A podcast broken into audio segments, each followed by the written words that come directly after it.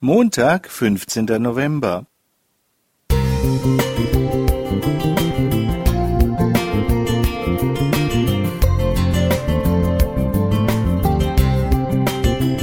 Ein kleiner Lichtblick für den Tag.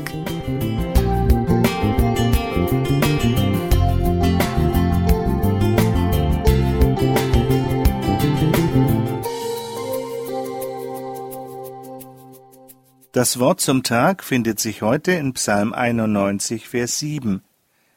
Wenn auch tausend fallen zu deiner Seite und zehntausend zu deiner Rechten, so wird es doch dich nicht treffen. Viele kennen den wohl prominentesten adventistischen Kriegsdienstverweigerer Desmond Doss auch durch den Hollywood-Film Hacksaw Ridge, der 2016 ein Blockbuster in den USA wurde.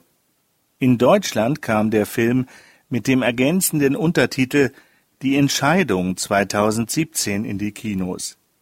Der Erfolg war jedoch verhalten, was nicht zuletzt an der sehr realistischen, blutigen Kriegsdarstellung des Regisseurs Mel Gibson lag.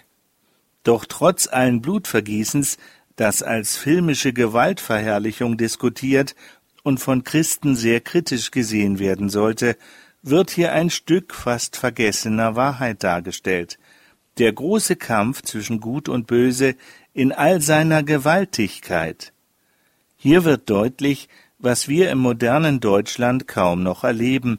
Es geht um Leben und Tod. Das Leben hängt oft nur an einem seidenen Faden. So war es auch bei Desmond Doss.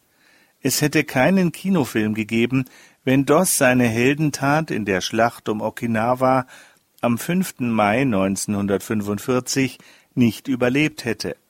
Als Sanitäter rettete er über 70 Soldaten vom Schlachtfeld, indem er sie unter ständigem Beschuss durch japanische Streitkräfte über eine steile Klippe abseilte.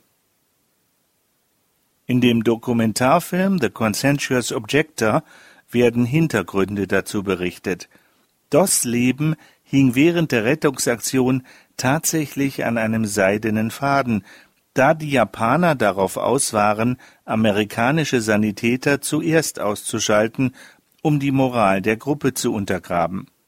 So hinterließ eine Granatenexplosion 17 Splitter in seinem Körper. Am linken Arm wurde er von einer Kugel getroffen.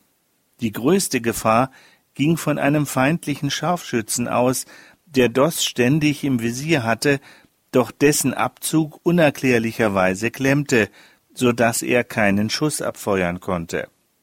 Die Aussage aus Psalm 91, Vers 7 hat Desmond Doss fast wortwörtlich erlebt.